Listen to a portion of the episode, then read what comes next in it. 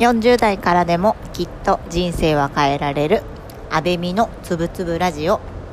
この番組は40代雇われワーキングマザーである安倍美が人生をもっと豊かに生きやすくをテーマに自分の感じていることや思っていることをゆるく言葉にする番組となります。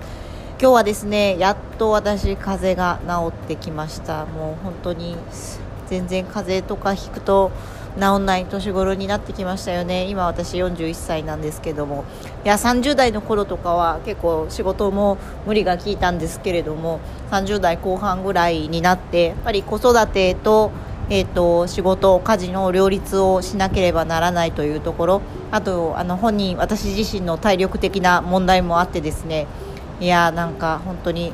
自分自身あのしっかり寝て栄養をとってもらないものは治らないなと思いながらここ数日あの過ごしていたんですけれどもやっと復調の兆しが出てきて本当にほっとしております。えー、今日はですねちょっとゆるく自分のあの子供を見ての成長の喜びをつらつらと話そうかなと思っています私の子供はですね今2歳、えー、11ヶ月なんですよねもうあと1ヶ月すると3歳にあのなってしまうんですけれども今子供と私は同じ部屋で同じ布団で寝てるんですけれどももうなんか今まであのすごく小さくてか弱かった彼女がですねもうめっちゃ今でかくなってて今身長は9 0センチぐらいかな。あって体重も1 0キロ超えて1 2キロぐらいあるんですけれども本当になんかたくましい存在になってきてですね私自身も0歳から彼女を保育園にあげてあの復職してるんですけれども、えーと、0歳、1歳の時はすごく休んでなかなか会社にも申し訳ないというあなんか後ろめたい気持ちを持ちながら仕事に携わっていたのですがもう2歳、もう3歳手前となった今ですねなかなかその本当に体力ついてですねあの病気もしなくなってなんかありがたいなということをあの感じる日々です。でやっぱり2歳から3歳にかけてですねすごく精神面のあの発達もまあ本当に著しくてですね物事に対してよく彼女は観察をしているし自分の気持ちに対してすごく素直で自分の言いたいことがちゃんと表現できるようになってきていてなんかね私なんかよりもずっとすごい立派な人間なんじゃないかと若干2歳11ヶ月にしてですねそう思そう思うこともすごく増えてきています。今朝もですね彼女と今あの彼女は結構おままごとが好きで家に彼女のあのミニキッチンといろんな食材とお皿を準備しているんですけれどもその中で あの何の部品かわからないものがあって 失礼しました。あの私がこれ何の部品だろうこれ知ってるっていうのを問いかけをしたら彼女はやっぱりちゃんとその部品が何に使われていてどこにしまうものなのかをちゃんと理解しているんですよね。私はですねその部品が本当に何の部品かどこに片付けられているものなのか普段どこについているものなのかも全くわからない中本当にすごいなと思いまして改めて関心をさせられました。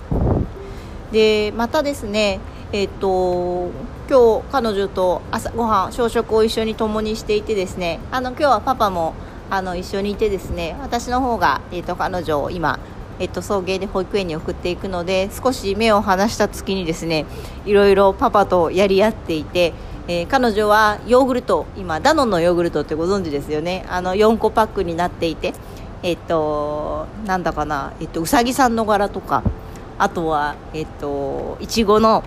あれは確かネズミさんの柄とかいろんな柄が書いてあって確か4種類か5種類ぐらい。お野菜と人参とりんごとあの確かえーと、いちご糖みたいなあとプレーンとのようなあのいろんな種類があるんですけれどもそれはすごくうちの娘が好きであの今日は2個食べた後やっぱり3個目食べたいっていうのを言い出して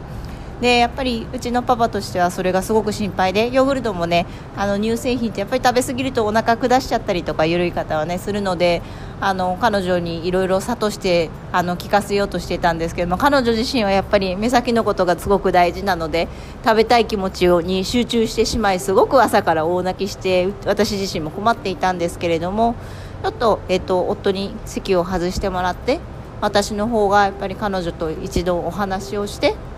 あのパパはそらちゃんあうちの娘の名前なんですけれどもあのあなたのことを心配して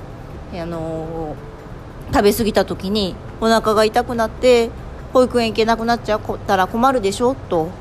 あとはお腹痛い痛いになったらどんな気持ちになる？っていうところをやっぱり彼女に問いかけるとともにあとやっぱりその食べたい気持ちに寄り添うっていうことが大事なのかなと思ってあの食べたかったよね悲しいねっていう話をやっぱりしたところですね。あのやっぱり彼女ちゃんと分かってるんですよね。なんでパパがそういったことを言っていて自分に対してそういう思いを持っていることも分かっていてで自分がそれでもやっぱりあの食べたい気持ちがあってそこは拭えないというのも分かっていてすごく心の中で葛藤しているあの自分があってただ最終的にはすごく食べたかったよねっていう言葉に対してはちゃんとうなずいてでもパパはあなたのことを心配してあのまた家帰ってから食べようねっていう話をしているんだよっていうこともちゃんと理解をしてちゃんとおしまいにできたんですよね食べずに。